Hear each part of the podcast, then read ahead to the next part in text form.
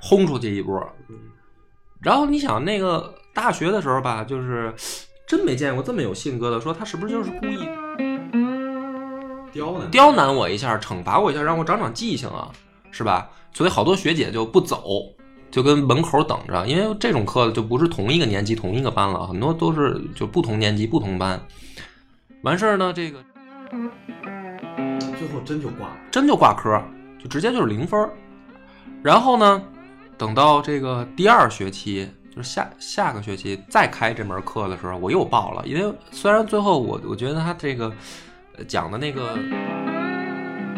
他的承诺啊什么，他也讲明白了，这个秘密我就不告诉大家了啊。但是你看我现在成百万富翁了吗？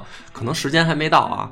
对，然后这个得去买房。啊，然后这个，但是呢，我又去上他那课，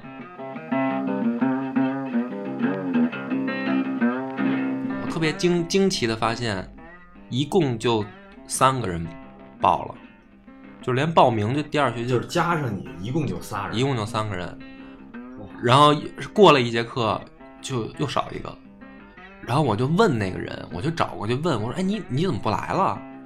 他说：“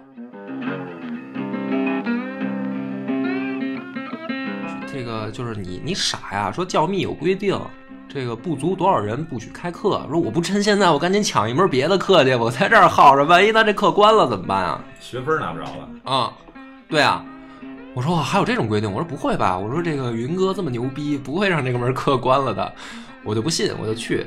结果呢，他他下一节课他就说，他说这个你们放心啊，反正你们俩小学就你们俩人，我也讲。